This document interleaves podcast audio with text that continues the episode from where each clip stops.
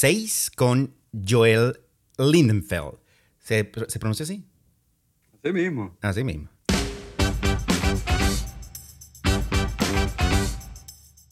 Fuera de radio. ¿Qué tal? ¿Cómo están? Muchísimas gracias por acercarse una vez más a este rinconcito que nos ha tenido ya un buen rato conectados semana a semana. Muchísimas gracias a quienes están allí, a quienes se toman eh, sus minutos eh, del día, de la noche, fin de semana, eh, mientras estén haciendo algún quehacer o estén ya saliendo un poco más de todo este tema de confinamiento y, lleguen afuera de radio. Em, la semana pasada, en el episodio anterior, estuvimos conectados con un tema que, que de verdad me movió muchísimo.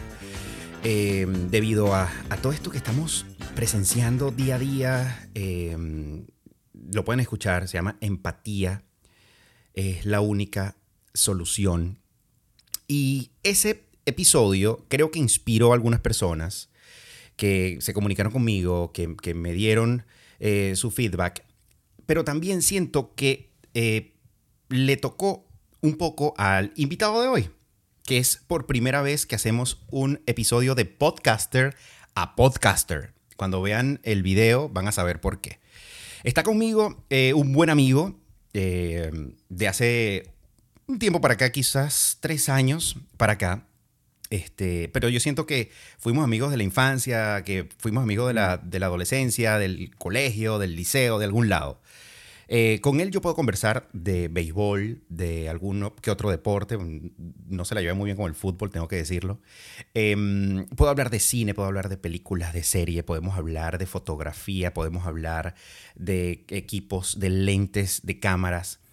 Y tenía rato con ganas de invitarlo y no sabía por dónde agarrar la conversación. Y él me dijo, y se, me dijo, Omar, quiero hablar, ya que me dijiste que me vas a invitar, yo ya tengo el tema yo quiero hablar de todo esto que está pasando, etcétera, etcétera, etcétera, etcétera. Pero una vez que estuve leyendo acerca de, su vida, siento que hay tantas cosas por conversar, más allá del béisbol, del cine, de todo aquello, y de, y de lo que está ocurriendo acá con todo este tema del movimiento del, Black eh, Life Matters, eh, o la vida de los negros importa en español, sino que hay, otros temas. ¿Saben por qué? Porque ya lo van a escuchar. Él es oriundo de Caracas, Venezuela, en el seno de una familia judía.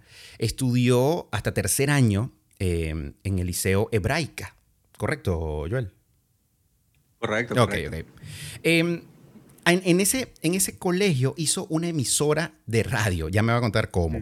Dice que estuvo pocos años después que él se, que él se em, eh, retiró de ese liceo. A los 15 años, por atentados en contra de su papá eh, y amenazas hacia él y a, sus hermanitos, un flagelo bastante frecuente en Latinoamérica, pues tiene que salir a los Estados Unidos. Vivió en Nueva Jersey por ocho años, donde estudió producción de radio y televisión. Eh, también estuvo de nuevo en Venezuela, presenció personalmente un secuestro, al salir de todo esto, volvió a, salir del país, se fue a Europa, eh, el, sentir que estaba vivo le hizo ver las cosas de una manera muy, muy diferentes. Eh, de allí se fue a Los Ángeles, eh, donde estudió también temas de, de producción, ¿verdad, Joel? Sí, cine y dirección cinematográfica. Se va a Barcelona, España, estudia más cine, se vuelve a Estados Unidos, intenta hacer una compañía, intentó hacerlo por unos eh, años, no pudo, la vida lo trajo a Miami, Florida, donde, está, donde estuvo trabajando en un negocio familiar, un restaurante específicamente, donde no tenía ni idea de cómo era ser manager de un restaurante, lo hizo. de gran manera. Ahora está una vez más en Los Ángeles porque su esposa eh, está haciendo un doctorado, él quiere hacer algunas cosas en el mundo del cine y por otras razones personales está en Nueva York hoy en día. Joel Lindenfeld, bienvenido a Fuera de Radio, Joel. Muchísimas gracias, Omar. La verdad que muy honrado de, estar aquí hablando contigo. No, este, esto es una conversación que estoy seguro va a estar, va a estar, eh, va a estar interesante. Yo, yo, sé que vamos a tener muchos más temas en otros episodios que seguramente podemos ah, conectarnos. Ahora, Joel, eh, una de las cosas por las que estás acá en este episodio de hoy es porque te sentí con una pasión enorme de hablar eh, de todo esto que está sucediendo. Y tú eres una persona muy ausente de las redes sociales, cabe destacar. Pero en las últimas semanas estás muy, muy, muy presente con todo este tema, en colocando algunos mensajes, eh, reposteando contenido y todo esto. ¿Qué, qué, movió ese switch de, de, Joel? Mira, yo siempre he sentido que, que la injusticia es algo que se, que se tiene que atacar de, de, la manera que se pueda. Y es algo que desde que yo me mudé a este país he visto que es algo que se siente a flor de piel, o sea, es, es algo que se vive todos los días en este país y no se hace mucho al respecto. Nosotros venimos de un país donde existe el clasismo, existe sus cosas, pero nunca de la manera que se ha visto aquí, de una manera sistemática como se vive aquí. Yo al mudarme a New Jersey fui a un colegio público donde por primera vez, como dices tú, o sea, yo, yo en un colegio, en un colegio judío en Venezuela en un colegio público aquí en Nueva Jersey, fue primera vez que yo me asocio con gente de todo tipo de raza. Y me doy cuenta que, aunque sí, aunque todos somos iguales, no todos tenemos la misma experiencia de vida. Porque no todo el mundo... ¿Qué episodios te, te, tocaron en, ese, en, ese, en esa nueva experiencia en ese colegio público de Nueva Jersey? Mira, eh, el colegio donde yo fui era un colegio en una buena zona, donde había mucha gente pudiente, pero a la vez estaba la gente de bajos recursos. Y al yo ser latino, pero a la vez el color de piel que tengo, yo estaba como que en un, en un medio donde yo me podía asociar con, con ambos con ambos lados de la de, ambos ambas caras de la moneda. Y yo vi mucho y yo vi mucho el racismo de o sea, el racismo feo, evidente en tu cara, de, de estoy orgulloso de ponerte, de, de, hacerte sentirte menos porque yo tengo y tú no tienes, o porque yo, yo soy blanquito y tú eres negro. Y, y o sea, no recuerdo, no recuerdo algo así específico, pero, pero sí recuerdo que era, era una, una manera de, de, ser déspota hacia gente que no tiene nada que ver con nada. Y mira, no, no solo era con raza, eh, una, de las, una de las personas que yo más me vi eh, con la responsabilidad de proteger, era un muchacho amigo, muy, muy, amigo de nuestro grupo de amigos. Él está en el espectrum de, del autismo. Mm. Y cuando te digo que hay gente que lo miraba en cara y, disculpa la palabra, pero le decían, David, eres un retrasado. Así, así, que yo me, o sea, yo no entendía, yo no entendía cómo la gente puede tener ese tipo de, pensamiento y pensar que está correcto decir las cosas así por así. Ahora, Joel, yo siento, yo siento que eh, hay algo ocurre, algo ocurre en esa etapa del high school o bachillerato en esas edades.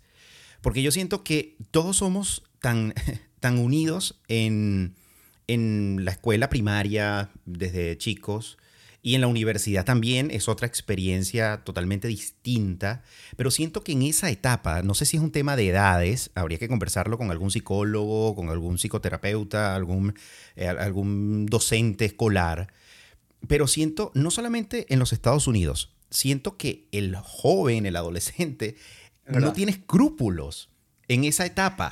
Eh, eh, viene el, el, bullying más bullying que, que puedes presenciar ocurre en esa etapa, en, en, en, el high school? Yo creo que tiene que ver con la envidia más que nada. La envidia... Tiene que ver con la adolescencia, Joel. Tiene que ver mucho con la adolescencia. Con esa, con, esa etapa que no sentimos que tenemos miedo, que, que nos sentimos que somos los...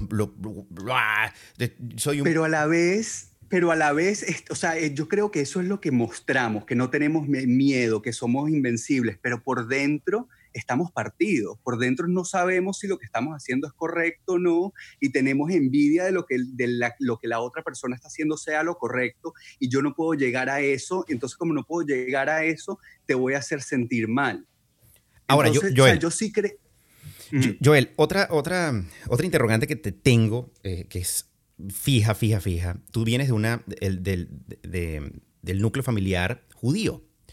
Eh, está de más decir mm, todo lo que históricamente significa eh, para, los judíos eh, de una u otra generación o de una u otra variable, porque el judaísmo también tiene sus, sus, sus divisiones. No, 100%. Es al igual que el cristianismo, que, están los católicos o están los, los mormones o, luteranos. Bueno, así ocurre también en el judaísmo. Muchas veces no lo entendemos, creemos que el judaísmo es uno solo, pero, eh, pero está también bastante dividido.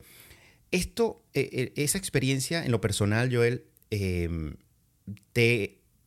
Dos interrogantes. Una, eh, siempre desde niños te cuentan lo que, lo que ha ocurrido, lo que pasó en el holocausto, eh, todo eso. Y dos, ¿has tenido en algún momento eh, temor de decir soy judío? Bueno, te las contesto por orden. Em, lo del holocausto es algo que yo no me daba cuenta mm. de cuánto nos los metían en la o sea, todos los días, todos los días nos los metían y yo no entendía. La insistencia. yo no veía, exacto, yo no veía que era algo raro, que era algo que no todo el mundo veía. Yo me di cuenta de eso cuando estoy viviendo en Los Ángeles y con uno de mis socios decidimos empezar a escribir un guion que toma lugar en el holocausto. Mm. ¿Ok? Y empezamos a estudiar. Yo le doy libros, yo le doy cosas, empezamos a estudiar, a estudiar, a estudiar y yo chilling, o sea, yo leyendo mis cosas, son mis cuentos que yo he escuchado de toda la vida. Y en eso me llama mi amigo, o sea, casi que, que dándole un, un yello y me dice, Ana, no puedo seguir leyendo esto todos los días, no, o sea, no lo aguanto, no, lo aguanto, y no era judío, no era judío. No, él, no es judío. Claro. Él, entonces estaba saturado y ahí es donde yo me di cuenta de que no todo el mundo ha crecido con las historias del holocausto, de los, los abuelos, los primos de los abuelos que murieron, con ver a gente, porque en, el club hebraica tú ves a la gente con los, con los números en los brazos, tú escuchas los cuentos de los sobrevivientes en persona. O sea, tú, eh, o sea, se me ponen los pelos de punta en este momento al decirlo, pero algo, o sea, es algo que desde chiquito te lo meten como que esto es algo que no puede volver a pasar mm. y tienes que tú tenerlo en mente todo el tiempo. Tienes que tenerlo en mente todo el tiempo porque si nos olvidamos, vuelve a pasar. ¿Has sentido temor en algún país, en algún viaje, de decir soy judío? O no temor, o eh, digamos que te, que te dé cierta, cierta pena.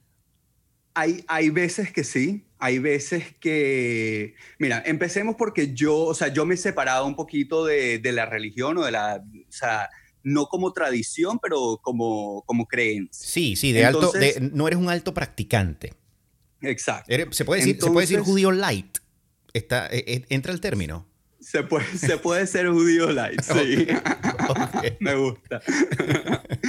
Eh, entonces hay veces donde si no si no aporta nada a la conversación, mm, yo no, yo no lo digo. Hay muchas veces que me ven y dicen, ah, tú eres judío. Bueno, o sea, no te lo voy a negar. O sea, yo nunca voy a negar el serlo. Pero sí me acuerdo una vez en específico, estaba viajando con mi familia en Europa y mi hermana y yo decidimos separarnos de la familia y tomar un viaje solos. Y ese viaje mm. nos llevó a una parada de dos horas en, en París. Y justo ese día nosotros teníamos que caminar de una estación de tren a otra para agarrar otro tren. Y justo ese día había una marcha pro-palestina en, en, Israel, en, perdón, en, en París. En París. Y por suerte mi hermana y yo, los dos teníamos en la mochila del ejército de Israel. Eh, colecua. no, o sea, Mira, podemos tener la conversación de, Palestina y todo eso. Yo soy muy pro, Sí, sí, pro sí. muchas, sí, o sea, pro dos estados Me y todo consta, eso, me pero, consta, me consta, me consta, me consta. pero en ese momento, o sea, ellos no van a ver que yo apoyo parte de su causa. Además no estabas en O sea, tu país o ver- no estabas en el país donde residías, o sea, se combinaban tantas Exacto. cosas, ¿no? Exacto. Y entonces mi hermana y yo corrimos al otro, al otro, a la otra estación de tren y nos, quedemos, nos quedamos ahí metidos, no salimos a la calle porque de verdad, o sea, teníamos miedo, miedo, miedo, miedo. ¿Y en qué terminó? En nada, nos llegamos a Ámsterdam unas horas después. y a contar esa anécdota a la familia, me imagino. Eh, sí, sí, no. y- Ahora, Joel, esta, este, este, mm, esta condición tuya de haber eh, nacido y crecido en el seno de una familia judía te hace mucho más susceptible al tema de exclusiones raciales. Por lo mismo, por, por- Sí. por razones históricas. Eh, ¿Se pudiera com- comparar el, el- el rechazo a los judíos a- a- a- al racismo moderno? Mira, eh, esto es una discusión que yo he estado teniendo con mi familia en estos últimos tiempos, porque, mira, todas las familias tienen algún tipo de división ahorita con lo que está pasando. Y a mí siempre, o sea, tú dices que es, o sea, que sí, que hay muchas similitudes, que, que, o sea, que, pero hay mucha gente que no lo ve. Y Mm. mucha gente en la, en la religión judía que no, no entiende los dolores de otras comunidades. Y entonces es algo, eso es algo que a mí me molesta personalmente porque lo veo en mi familia y veo la, la falta de... Empatía, lo que conversaba yo en el episodio, empatía, en el episodio anterior, sí. sí, entonces, mira, que se compara, si yo te soy sincero, a mí no me parece. Mm, ¿Por qué? Porque en ningún momento fuera de Alemania, Polonia, en, los, en, los, en la época de, de la Segunda Guerra Mundial, mm. en ningún momento ha habido leyes contra los judíos. Aparte de, o sea, ahí sí había, no, no estoy negando eso, pero después de que se, o sea, les dieron su propio, su propio país, donde ellos ponen sus propias leyes, no hay leyes en ningún país donde era, no, Lo- los judíos no pueden tomar del mismo bebedero que yo, los judíos no pueden ir al mismo colegio que yo, los judíos no pueden montarse en el mismo autobús que yo. Eso nunca existió. Mm. Entonces, que hoy en día todavía existe el antisemitismo, 100%, pero yo no creo que es sistemático, yo creo que sí hay, o sea, sí hay un problema de raíz de que el judío es visto de cierta manera, pero no es algo que es sistemático. Lo otro es, judío no es un color de piel. Mm. Entonces, o sea, sí, hay rasgos judíos, pero yo no puedo verte a ti y ser, de estar 100% seguro que tú eres judío, pero si yo te veo y tú eres negro, yo estoy seguro que tú eres negro. Mm. Y si yo soy racista, yo puedo usar eso en tu contra. Sí, sí. Entonces, Bueno, salvo, entonces, salvo, salvo, que, pueden- salvo que seas un judío ortodoxo, de estos que, que físicamente lucen. Pero eso es un... pe- claro, pero eso ya es un... algo propio, eso ya es una, una decisión propia. Sí. O sea, está, Sa- está Sammy Sosa que también tomó la decisión de, de ya no ser negro, Sí, pero... sí, sí, sí. Y bueno, Michael Jackson también la tomó en algún momento. Ahora, Joel, mm, yo he tenido la, la- la buena dicha de compartir eh, a nivel de trabajo eh, con parte de la comunidad judía aquí en la ciudad de Miami. Yo noto que son muy unidos, bastante unidos, eh, que, se, mm, que se apoyan, pero también noto que ah, son muy herméticos. Esto es algo, y, y obviamente no ocurre en Miami solamente, ocurre en, en- en diferentes partes del mundo donde, donde hay comunidades judías. Eh, noto que, que- que son muy herméticos, que mm, es que no pudiera cómo decírtelo. No sé si es que eh, no compartimos con personas que no son judíos. eh, ¿A qué se debe esto? ¿O ¿Por qué, por qué- por qué una comunidad que sufrió rechazo eh, Creo que históricamente? por eso mismo. Mm, Yo creo que es por eso mismo. Yo creo que es por miedo, ese recelo. ¿no? es miedo a perder el, o sea, la religión, es miedo a, per- a perder las tradiciones. Mm, Eh, el judío tiene la historia también de negar su judaísmo. Eh, no sé si conoce la historia, o sea, se le, si no me equivoco, se le decían los marranos. sí, en- claro, en claro, España. claro, claro, claro. entonces también existe ese dolor de... Se tuvieron, eh, eh, en esa, esas generaciones tuvieron que convertirse al, cristianismo obligados para poder ser aceptados, sí, sí. Entonces también existe ese miedo de que uno tenga que dejar su religión, sus tradiciones a un lado o esconderlas. Entonces por eso yo creo que uno se cierra a su comunidad. Mm, Mira, yo conozco mucha gente que 100% es cerrado, que no, no, no se abre a nada fuera de la burbuja del judaísmo, pero hay que decirlo, o sea, hay mucha gente que, judíos que, que son muy, eh, que están muy activos en otras comunidades y están muy activos en cosas top como Black Lives Matter y ese tipo de cosas. La particularidad yo personalmente... Ajá, dime, dime, dime. Yo personalmente, eh, a través de mi familia, y una de mi familia tiene muchas causas que, ayudamos, y yo personalmente la que yo escogí hacer fue, es, una, es, una, es un grupo de judíos, pero que ayuda a no judíos. Entonces ahí yo satisfago la, lo que mi familia quiere, que yo esté metido en la comunidad judía, esté involucrado en eso, pero estoy ayudando al mundo entero. Joel, tú fueses así de empático, eh, si, ¿qué crees tú? Si hubieses nacido en los Estados Unidos, por ejemplo. No lo creo, no lo creo, porque... Ese plus de haber nacido en, un país latinoamericano, específicamente un país como Venezuela, de donde también vengo, y donde Em, se discute el ser fanático de un equipo del otro, pero se discute de buena manera. y se hace bullying de buena manera. Chalaqueo, chalaqueo. Sí, sí, sí, sí. sí. Aquí, no, aquí, no, aquí no es eso, aquí es, es de verdad. Entonces yo siento que el privilegio que yo hubiese tenido habiendo haber nacido en este país y crecido en este país y hablando solo un idioma, sin tener que comer cable para aprender el idioma, con todos los chamos burlándose de mí porque no sabía decir palabras en inglés. O sea, yo creo que eso también me hizo más empatético, o sea, más... Sí, sí, sí, sí. Porque me consta, mira, Joel es de estas personas que eh, cuando lo conocí, es, el, es el judío más extraño que yo he conocido, porque rompe muchos... Eh, parámetros de los que uno ya está predispuesto, uno se imagina ya de acuerdo a experiencias que ha tenido con eh, personas eh, de, tradición judía, y él era distinto, y, entonces te iba al estadio, y, se coloca la franela, del equipo, y la gorra, y, y, la bandera. Y la bandera. Y la bandera.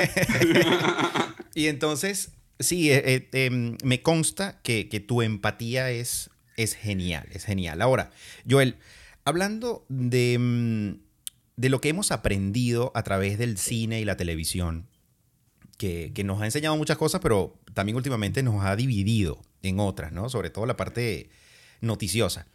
Eh, la comunidad judía, que tiene una influencia enormemente en los Estados Unidos, eh, se ha dedicado a recordarnos, a recordarse ellos y a recordarnos o a decirnos al resto del mundo todo lo que ocurrió en el holocausto hay infinidad de películas, documentales, eh, y está allí. La más reciente, creo, eh, si tienes conocimiento, una de Jonathan Jakubowicz. No la he visto, pero está en mi lista. Es una de las más recientes, ¿cierto? Sí, sí. De este año, si no me equivoco. Sí, sí, y está allí, está allí em, em, presente. No es que ya la lista de Schindler y ya con eso ya. Entonces, em, yo siento que esa es una asignatura interesante que pudiera tener también como ayuda a, la empatía hacia las demás razas. Hay muchas películas que tocan el tema eh, de, la segregación racial, eh, como el eh, color púrpura, si no me equivoco, Infinidad, 12 años de esclavitud, una de las más recientes, galardonada en el Oscar. pero Selma. Selma, claro. Pero no sé si, si, si si sea suficiente, si, si, hablando de la enseñanza a través del cine específicamente, a cómo los judíos han tenido eh, esa capacidad de producir y producir y producir y producir para mostrarnos de diferentes ópticas la historia judía. El año pasado eh, si no me equivoco, el año pasado, hace un par de años, una iniciativa extraordinaria a través de una cuenta Instagram. No sé si la viste, de una niña que vivió, eh, eh, era la óptica de una niña, de cómo vivió desde el momento que los llevan al campo de concentración, de cómo va cambiando todo, cómo los empiezan a marcar, cómo les empiezan a colocar las, las estrellas en el pecho, cómo va perdiendo su familia y todo, el desenlace, todo a través de la óptica de Instagram Stories. Sí, me acuerdo, me acuerdo, me acuerdo. Eso fue genial. Sí. Y, y yo digo, wow, nos recuerdan y nos recuerdan. Eh, em, y tú dices que, bueno, que todo lo que te lo decían en el colegio y todo esto, que, que, una vez ya en la universidad o trabajando no te afectaba porque de verdad formaba parte de tu cotidianidad. ¿Crees tú que, em, que haga falta también este tipo de producciones, más producciones en, en, en un país como Estados Unidos, por ejemplo? Absolutamente. O sea, yo creo que estamos viviendo en una era muy de, de muchos cambios sociales mm. y no debería ser solamente los pocos grupos, o sea, también hay los asiáticos en este país han, también han vivido muchas cosas, también pues, estuvieron puestos en, en campos de concentración aquí en este país. Wow. Entonces yo creo que, yo creo que si nos conocemos los, las historias de toda la gente, vemos que todos hemos pasado por cosas. Uh -huh. Mira, hasta los blancos, o sea, hay una razón por la cual se vinieron a Estados Unidos y se fueron de, de Inglaterra. O sea, todo, todo, todo el mundo y los antepasados de todo el mundo han pasado por cosas. Sí. Y entonces yo, eso nos debería unir más que dividir. Y eh, yo creo que el cine, mira, o sea, el cine y la televisión hoy en día es, nuestro, es nuestras librerías, son nuestras uh -huh. bibliotecas, uh -huh. porque uno ve, uno ve más de lo que lee hoy en día y se lleva más por el romanticismo que nos da Hollywood. Uh y, lo, y uno puede aprender por eso, pero pero sí, me parece importante y me parece que es un, es un medio que, aunque como digo, es, rom es muy romanticismo y es muy sobreproducido, pero el mensaje llega. Si está bien hecho, el mensaje llega. ¿Qué cambia? Eh, ¿Qué fue lo que más cambió tu vida, Joel, después de la experiencia del secuestro? Eh, la apreciar la vida. Yo creo que yo no, yo nunca había entendido lo rico que es estar vivo. Mm. Yo no había entendido lo que era apreciar el momento, o sea, mm. el estar mindfulness, mm. estar en el momento, pensar en lo que en lo que te ha llevado aquí. Entonces, después del secuestro, yo me acuerdo, o sea, por años, por años, mm. todos los días, sin, sin que sea algo que yo planeaba, yo podía estar donde sea y me venía un aire que me, que me daba escalofríos por todo el cuerpo y yo veía y decía, wow, yo estoy vivo mm. y estoy en Los Ángeles. Estoy vivo y estoy en Suiza, un carajito nacido en Venezuela, después, o sea, que ha pasado por todo el mundo, que después volvió a Venezuela, lo secuestraron, tuvo 24 horas con una pistola en la cabeza y ahorita estoy respirando ¿Y, si ya había, y viajando y conociendo. Y si ya había amenazas, Joel, que fue la, la, razón por la que a los 15 años sales, ¿qué, ¿por qué decides regresar a Venezuela? ¿Pensabas que ya no...? Por terco. Porque yo amo mi país. Sí. Y, y, mira, yo después del secuestro, yo estaba listo para quedarme en Venezuela y seguir mi viaje de 10 días que se suponía que iba a hacer. Mm. Eh, mira que tienes que tener muy mala leche para que te toque dos veces así al azar. Sí. Y yo, mire, también, yo también le, le, le, perdí mucho miedo a la muerte. Yo le, pedí, le perdí mucho miedo a la muerte después de eso porque vi lo fácil que es llegar. Entonces prefiero pensar en lo que no estoy viviendo que en lo que puede pasar por vivir. ¿Pensaste en algún momento que no saldrías vivo de ese secuestro, Joel? Sí, sí. Yo tenía un amigo que había muerto hace meses antes de mi secuestro mm. y yo estaba listo para ir a visitarlo. O sea, yo estaba completamente listo. Mira, yo siempre digo, en el secuestro yo la pasé mejor que lo que lo pasó mi familia. ¿ok? Porque yo sabía en cada momento, claro, claro, claro, A, mí, a mí me dieron de comer, a mí me dieron de tomar, a mí me dieron todo, a mí nos trataron muy bien, nos, nos, nos ponían música, echábamos chistes, pero había momentos donde venía el tipo, o sea, cliqueaba la pistola y tengo ganas de matar. Entonces, claro, tú piensas, ya, esto lo están haciendo para asustarme y para que yo no me revire. Pero, quién sabe, si el tipo de verdad tiene ganas de matar y me quiere matar, aquí estoy. Mm. Y después venían y te decían, oye, tu mamá no quiere pagar, ¿qué vamos a hacer contigo?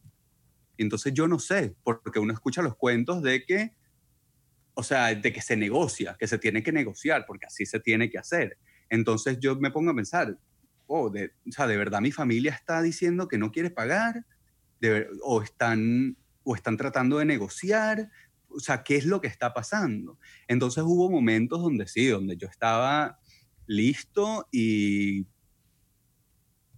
hice cosas con los secuestradores que no las hubiese hecho si yo no hubiese pensado que no había una opción, que no había posibilidad de que yo no saliera de ahí. No sé si puedo Sí, claro. esas cosas Claro. aquí. Había uno de los tipos, mira, uno de los tipos que se la pasaba con una, una botellita Ajá. y se metía la botellita así en la nariz y cuando y, y aspiraba y decía, esa es la nota del popper, así, cada vez. Y yo no sabía, en el momento yo no sabía lo que era el popper, Ah, ok. ¿ok?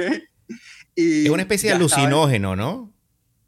Sí, o sea, es un- te da un mareíto, se usa, es- se usa más que nada, pero es una, una droga usada para, para sexo, para, Ya, ya, para ya. relaciones sexuales. Ya, ya. Eh, entonces, yo no sabía lo que era el popper, yo ya estaba listo para, eh, aquí, aquí quedé yo y bueno, vamos a vivir. Entonces yo veía que él lo disfrutaba tanto que yo dije, bueno, vamos a probar este popper. Y bueno, ese fue el momento donde yo probé el popper. Y tú dijiste, bueno, por lo menos no me voy de este mundo sin haber alucinado un rato. Exacto. Ahora, Joel, em, recordando acá el tema de, las películas y todo esto que ha hecho, siento que hay como una especie de, de contraataque a, a- a uno ver siempre el- al- a los judíos sufriendo. Y ahora hay una, hay una cierta cantidad de documentales y películas en los que ponen en tela de juicio esa, e- e- e- esa manera de vivir de los ultraortodoxos, en este caso. Eh, ¿Te has sentido, Fanatismo. te has sentido em, eh, atacado o te has sentido eh, molesto al ver material como ese, como Unorthodox, como, bueno, si no sé si lo has visto, cabe destacar. Excelente. Este, ¿Te has sentido eh, que tú digas, "Cónchale, no pueden exagerar o están exagerando o, o- o- u ofendido? ¿Te has sentido ofendido como judío? Mm, Honestamente no, porque ese no es, ese no es el, eso no es lo normal del judaísmo. Mm, Entonces, eso sería como, como preguntarle a un, a un o sea, a un musulmán si se siente ofendido cuando, cu- cuando hablan mal de los terroristas. mm. O sea, Que, hay, que hay cientos de películas, que, que hay cientos Claro. de películas donde los, donde los malos son eh, musulmanes. Sí, islamofobia 100%. Sí, sí, sí, sí. Entonces, entonces para- o sea, yo creo que es importante, como dijiste tú, la gente se imagina de que el judío es judío y, y- y no, hay, no hay sectas, no Mm. hay di- divisiones. O pobrecitos, Esta pobrecitos, gente- pobrecitos. Sí, esta gente, mira, que tiene, que tiene una historia, como la cuentan en Orthodox, de que ellos lo que quieren es recrear los, mu- las muertes de, o sea, volver a la vida las muertes que, que se, las vidas que se perdieron en, el holocausto. y sí, por eso sal- es que lo saldar esa hacen es cifra. procrear. Saldar esa cifra. Entonces lo único que quieren hacer es procrear entre ellos. mm. Entonces, pero se lleva a un nivel donde no educan a su gente, donde son físicamente agreden a otros. Si tú, o sea, si tú vas a estos lugares, yo siendo, siendo judío, si yo no tengo mi equipa puesta o tengo, yo voy a estos lugares, a mí me lanzan piedras. Si, si estoy caminando con mi esposa, cruzan la calle porque no pueden estar en el mismo lado de la acera que una mujer. ¿Has tenido amigos ultraortodoxos, Joel? Sí, sí, Sí. Los he tenido, o sea, no, no de ese nivel, no, no fanatismo, Mm. pero tengo amigos rabinos, tengo amigos que, que eran unos, o sea, perdidos en la vida en el liceo y ahorita son rabi- un rabino en Israel. ¿Existe, Eh, exi- ¿Existe exclusión dentro del, del judaísmo? Por ejemplo, que un ultraortodoxo te, te, te vea y te diga, mira, no, tú no eres, tú no eres digno de, de, de- de nosotros y eso. ¿Lo, lo hay? 100%, Mm. 100%. Eh, más que nada con, con, el, con los grupos de judíos más cercanos a España, África, es, ese rango de judíos son muy cerrados entre ellos mismos y a veces, te di, a veces ellos dicen, yo prefiero que mi hija se case con un no judío que con un ashkenazí, que son los judíos eh, europeos del, del, del este de Europa. Mm, ujú. Y eso se escucha mucho. Yo tuve una novia en México que la familia era siria, o sea, judíos sirios, y eso era un problema. Eso era un problema porque yo no era sirio. Era Yo- judío, pero Hablabas de- de- de- del concepto en estas eh, ramas ultraortodoxas de, basadas en la procreación. Mm. Tienes un podcast, ci- ¿cierto, Joel? Mm. Tienes un podcast. Cierto. Lo compartes con tu esposa, con Valeria. Sí, empezamos el podcast hace, hace unos meses. La verdad que en durante la pandemia no hemos hecho mucho porque no ha habido mucho contenido pertinente a lo que es del podcast porque todo está en, en pausa. ¿Y qué los llevó a hacer ese podcast? Bueno, nosotros tenemos cuatro años en, en el camino hacia la fertilidad Ok, eh, con, ayu- con ayuda médica. ok. Y los primeros tres años lo hicimos solos, lo hicimos sin compartirlo con nadie, Mm. lo hicimos eh, por, por, por eso mismo, porque tiene un estigma. En, en el mundo entero, no solo que en nuestra, en nuestra religión y en nuestra comunidad latina, tiene un estigma el no poder quedar embarazado, Ujú. el no poder eh, añadir a tu familia. Mm. Entonces nos sentíamos apenados, nos sentíamos que nos iban a juzgar, nos sentíamos que, que no, iba, no, iba a, no íbamos a tener el tipo de apoyo que hubiésemos necesitado. Ok. Entonces, entonces decidimos quedárnoslos para nosotros y nuestros padres, nuestros padres no se enteraron al principio, sino, o sea, mientras íbamos avanzando, que necesitábamos más apoyo, íbamos incluyendo a gente. Pero después nos empezamos a dar cuenta de la cantidad de gente que pasa por esto. Y es increíble, Omar. O sea, es una de cada ocho parejas pasa por infertilidad. Uno de, cuatro, uno de cada cuatro embarazos termina en una pérdida. Esas son cosas que la gente no habla. Mm. Y, y son cosas que son lo más natural que hay. Porque el tener un hijo literalmente es un milagro. Mm. O sea, es, es, mira, nosotros que lo hemos hecho con ciencia ya cuatro veces y no se ha dado. O sea, el, es algo que tú, puedes que, o sea, tú me tienes a mí, pero yo estoy seguro que tú tienes a otra gente que sepas o no lo sepas, Total. han pasado por eso. Total, fíjate, esta semana casualmente conversé con una amiga que me envió, eh, creo que su primer esc- escrito, su primera columna, su primer artículo para una página web eh, de, de asuntos de mujeres. Eh, y creo que se llama así la página, Asuntos de Mujeres. Em, donde ella cuenta su experiencia por primera vez públicamente de un término que yo no conocía llamado bebés estrellas que son estas mamás que por alguna razón eh, no pueden eh, gestar. Quedan embarazadas, pero no gestan, no, no terminan el ciclo del embarazo. Y ella ya muy tiene, fuerte. y ella ya tiene, eh, con la dicha que ya tiene un hijo, ya tiene un niño como de 10, 11 años, pero vivió esta experiencia creo que dos o tres veces y me impactaba muchísimo leer y leer y leer. Y pasaba por lo mismo, el, el no decirlo, el, el miedo a que, sobre todo el miedo a dar lástima, era lo que, lo que tenía ella. Eh, me, me, eh, me llamó mucho la atención porque también, mm, en lo personal, mi mamá, antes de tenerme a mí, tuvo dos pérdidas.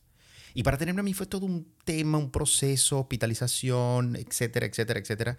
Y ella me dijo que era que el término para personas como yo era bebé arcoíris, cosa que no sabía tampoco. Yo, yo también soy un bebé arcoíris. Ah, bueno, entonces, eh, fíjate, está eso y también el tema de, la fertilidad.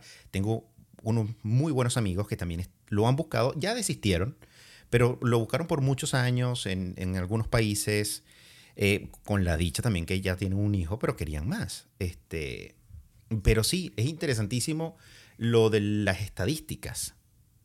Sí, no, es, es mucho más de lo que uno se imagina y afecta a mucha más gente.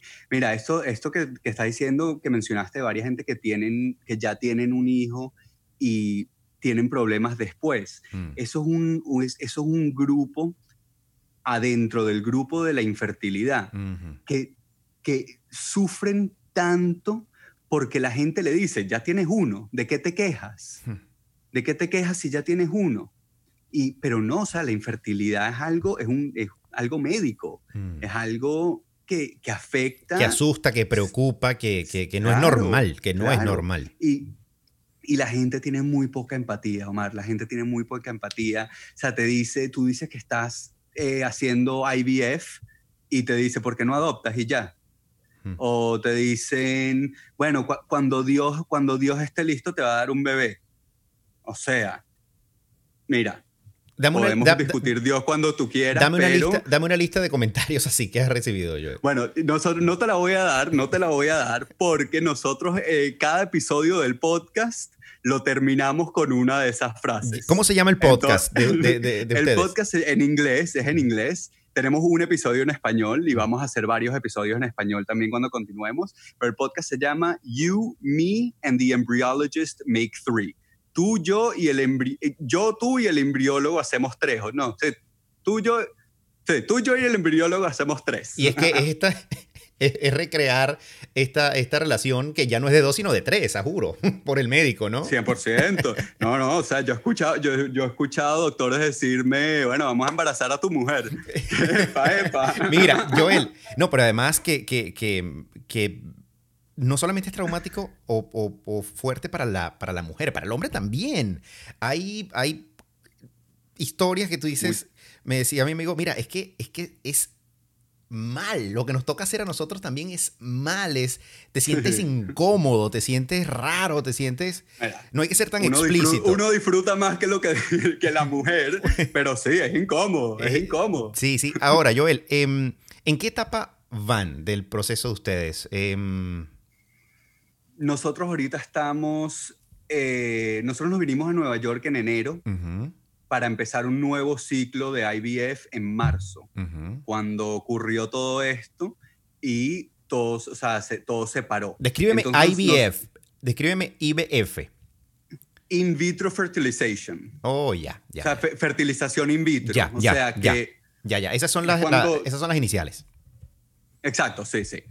Eh, entonces todo se puso en pausa cuando la pandemia y nos tocó quedarnos aquí y ahorita estamos, la semana que viene empezamos otra vez con, con la primera cita médica, con todo eso, revisarnos los niveles de todo lo que tenemos, hacerle los chequeos, todo eso empieza la semana que viene, pero de ahí es, hay que calcular los tiempos y hay que hacer un poco de cosas para llegar al momento donde se extraen los huevos. Y a mí ya es segunda vez que me van a tener que hacer una, una cirugía.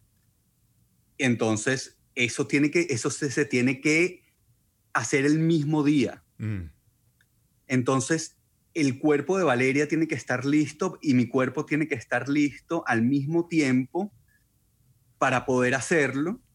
Y es, es todo, o sea, literalmente le dan medicina para, para cambiarle su, su, su horario. Su ciclo hormonal su ciclo exacto, o sea, y es todo una, unas cosas médicas que tienen, que tienen sus, sus pautas exactas. ¿Quién tuvo dudas a la hora de exponer todo este material? ¿Tú o Valeria? Valeria. Mm. Yo, sí, yo soy más, yo soy un poquito más abierto y a mí me gusta, yo personalmente mi terapia es hablar con gente. no tiene que ser un terapista. O sea, yo le, le como la oreja a quien sea.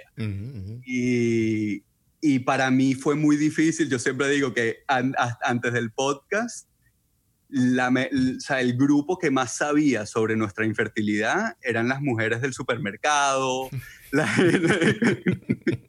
Yo le, un, botaba todo. Un vecino, una vecina. no, porque eso ya es muy cerca, eso ya es muy cerca.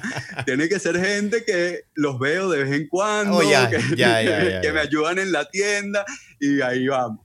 Pero, pero sí, yo soy un poquito más abierto y, y es, honestamente, me, yo creo que hubiésemos estado un poquito mejor mentalmente si lo hubiésemos compartido antes, pero creo que nos ha ayudado a, llevarlo ahorita mejor. Y el podcast, em, la búsqueda es que de, hacer perderle el miedo a las parejas, de, em, buscar información, ustedes ofrecen información, ustedes... Eh, más, que nada lo que queremos hacer con el podcast es mm. informar a la gente que está rodeando mm. a familias pasando por infertilidad cómo hablarles, qué cosas, qué cosas se les puede decir para darle, para darle energía, para darle aliento, qué no se debería decir, cuáles son las cosas insensibles que uno no piensa, uno no, no, es, no es a propósito que uno lo dice, mm. pero hay cosas que, o sea, que se dicen que uno no, o sea, hay mucha gente que no lo ve como una, como, un, como una situación médica. Entonces te dicen, relájate, relájate y te embarazas. Ah, bueno, gracias, gracias. Me hubieses dicho eso hace tres, hace tres ciclos. o vete para Hawái, váyanse para Hawái, quédense 10 días en Hawái y te aseguro que te vas a embarazar. No, o sea, eso no se le dice a alguien que tiene, que tiene diabetes. Mm. ¿Entiendes? esto, es algo médico. Entonces, yo creo que hay que educar a la gente alrededor de parejas pasando por infertilidad, un poquito más sobre qué es lo que estamos pasando. Qué complicado se me viene a la mente decir a un hijo en un futuro o hija em, todo lo que, lo que tuviste que pasar por, por, la fertilidad, pero también explicarle la, parte histórica de, la, de, tu, eh, de tu descendencia como judío, pero también eh, en un mundo eh, convulsionado como este, lo pienso yo y me asusto. Estoy de acuerdo, o sea, yo a veces, yo le digo a Valeria, o sea, de verdad queremos traer un chamo a este mundo. Y, sí, sí que sí queremos, pero es algo, mira, yo creo que en el futuro van a haber muchos más eh, niños productos de tratamientos de fertilidad y va a ser un poquito más abierto, ya, ya se empiezan a ver libros hoy en día de cómo decirle a tu hijo que fue creado en, en un laboratorio.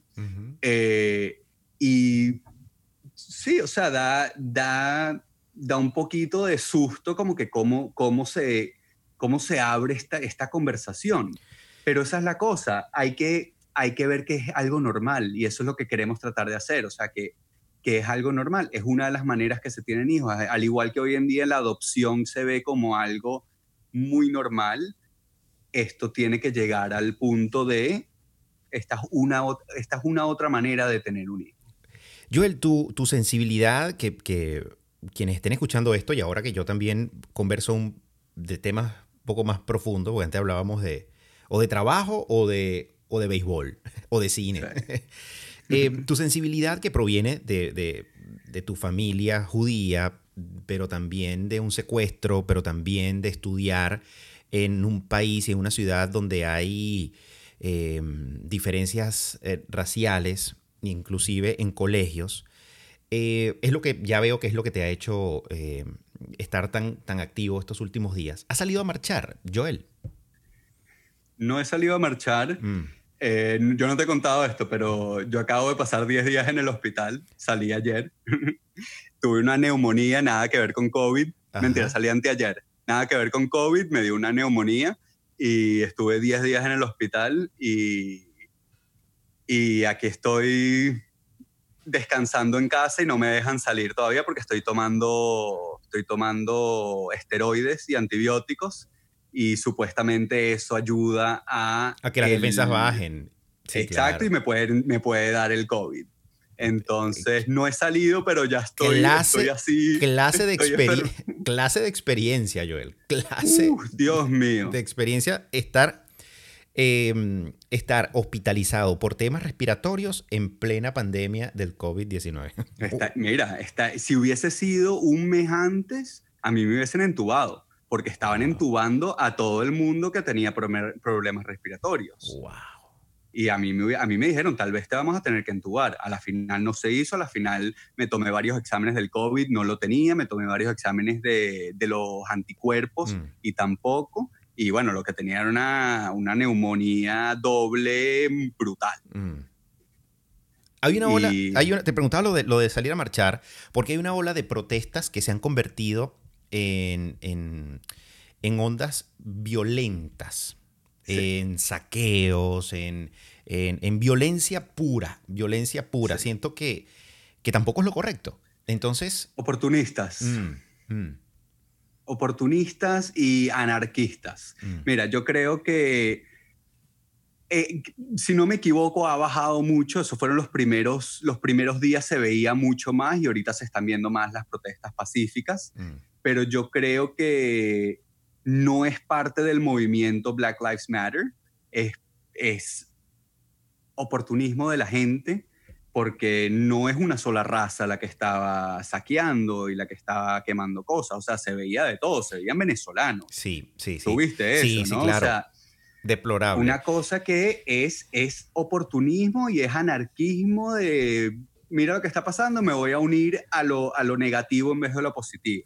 Y lamentablemente vivimos en una sociedad donde nos enfocamos más en lo negativo y eso fue lo que empezamos a decir. Mira, mira los, los saqueos, mira la, que están quemando el target en vez de mirar a la gente que están matando. Entonces, sí, es horrible, pero si nos preocupamos más por que estén saqueando Nike, Gucci, Target, que porque estén matando a George Floyd, pero creo que nos estamos perdiendo el punto. Hay cambios, se está comenzando a notar cambios. La, el gobierno y la los departamentos gubernamentales de Minneapolis, de Minnesota, han, mostrado ya que hay cambios, que va a haber... Eh, van, a, van a reevaluar. Sí, van a reevaluar todo. El estado de Nueva York, creo que también. Eh, y así se han sumado algunas, otros, algunas otras partes del país.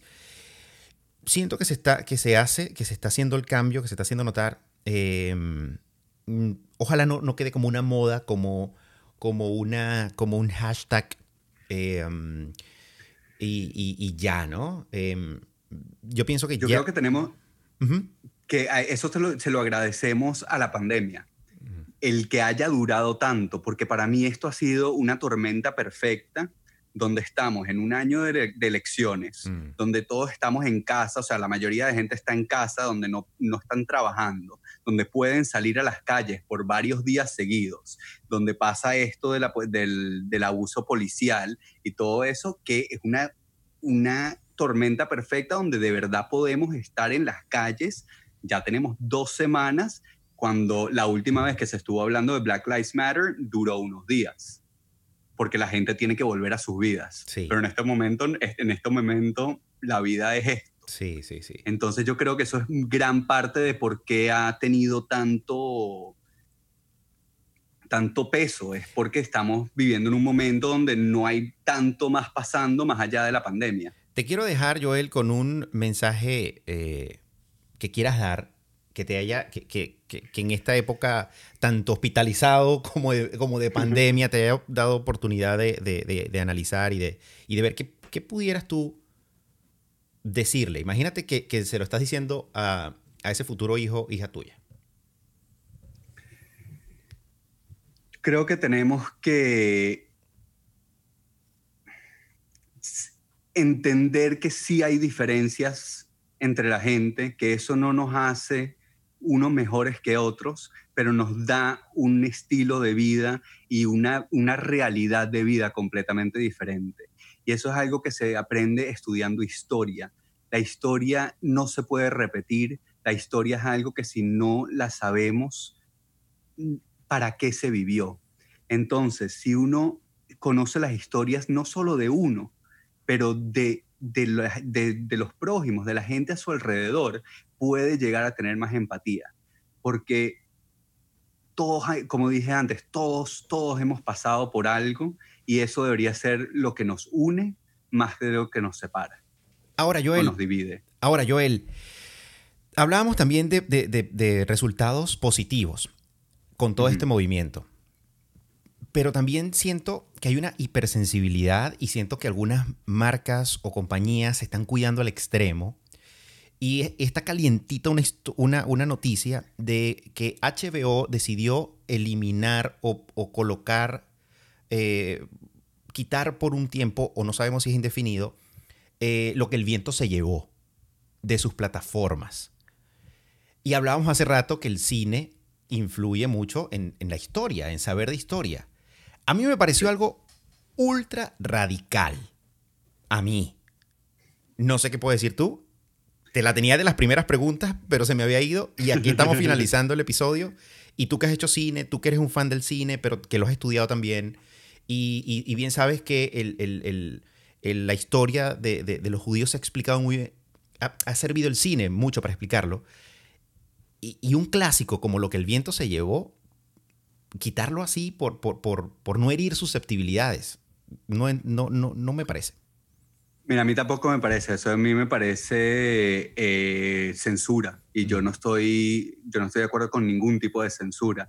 A mí lo que sí me parece es que se debería enseñar o se debería poner, si ellos lo que quieren es mostrar empatía con, o sea, con la gente que puede estar ofendida por la película, porque si uno ve la película, o sea, está completamente, otra vez, romanticismo, o sea, está romantizando eh, los, los dueños de esclavos y los plantations y todo eso, o sea, eso no se le puede quitar. Pero entonces si quieres hacer eso, pon una, un disclaimer. Un mensaje, un disclaimer al principio diciendo, este, esto es de otra época. Es ficción. Es, ficción. Es ficción y, bueno, pero es ficción basado en, en cosas verdaderas. O sea, a la final, o sea, sí se, se está poniendo como el protagonista, como el héroe, mm. a, a, alguien que, o sea, que tiene esclavos y está, y está bien. Es como la película esta de Disney, eh, Songs of the South. No sé cuál. ¿Conoces? No. Bueno, es una película donde es de, es de esas que, que, hicieron en el momento que eran mitad dibujo animado, mitad película. Tipo Roger Rabbit, tipo Roger Rabbit. Tipo Roger Rabbit, pero mucho antes, pero mucho antes de Roger Rabbit.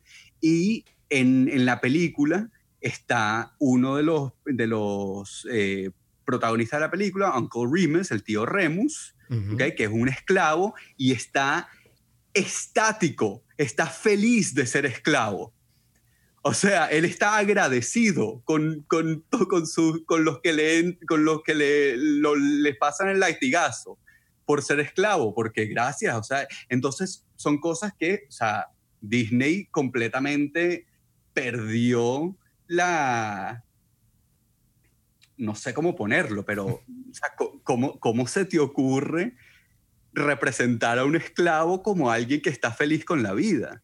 Y esa película, esa película está vetada en todos lados, no se puede ver, o sea, la puedes conseguir en YouTube porque, bueno, estamos en el 2020. Pero es algo que Disney quiere que te olvides de eso. Son Son of the South, o como los hijos del sur. no, no, las canciones del sur. Ah, las canciones, songs. songs Voy a buscarlas. Sí. Eso es, tú has estado en Splash Mountain. Eh, en, en Disney. bueno, el, el, conejito, el Brer Rabbit y todo eso es de esa película. Oh, ya, ya, ya, ya. Bueno, ya escucharon. uno de los... y, no hemos y no hablamos de béisbol. No quise hablar de béisbol en este momento con, con Joel, pero se pueden conversar de muchas cosas. Joel, muchas gracias por, por acercarte em, a esta iniciativa de, de conversar en, en, el podcast. Eh, vuelve a dar los datos de tu podcast con Valeria. Eh, dónde lo pueden escuchar, dónde pueden descargarlo y todo lo demás, y a lo mejor algún proyecto que tenga cercano también, suéltalo. Bueno, nos pueden encontrar en todas las plataformas donde escuches tus podcasts, Spotify, eh, Apple Podcast, eh, todo eso. Y el podcast se llama You, Me and the Embryologist Make Three. Lo abreviamos YME3. Eh, también nos pueden encontrar ahí. Estamos en Instagram como Vali de Valeria, Vali eh, guion bajo eh, YM3. ella es la que lleva esa cuenta, ella le gusta conversar con gente, le gusta escuchar cuentos de gente que ha pasado por esto o que tiene anécdotas. Y bueno, la verdad que tratamos de reírnos mucho en el podcast y tratamos de hacerlo lo más ligero posible mientras educando a la gente lo más posible. Genial, genial. Joel, muchísimas gracias. Vamos a conversar en algún otro momento de cine, vamos a conversar en algún otro momento de cualquier tópico y, vamos a estar haciendo eh, uno que otro episodio por allí. Cuando vuelva a los deportes, aquí va a estar semanalmente. Joel Lindenfeld, ya escucharon parte de su historia, pudieron escuchar un buen conversador y espero que se hayan eh, conectado un buen rato, disfrutado esta, este episodio. Gracias, Joel. A ti, un fuerte abrazo, hermano. Estás fuera de radio con Omar Charcus.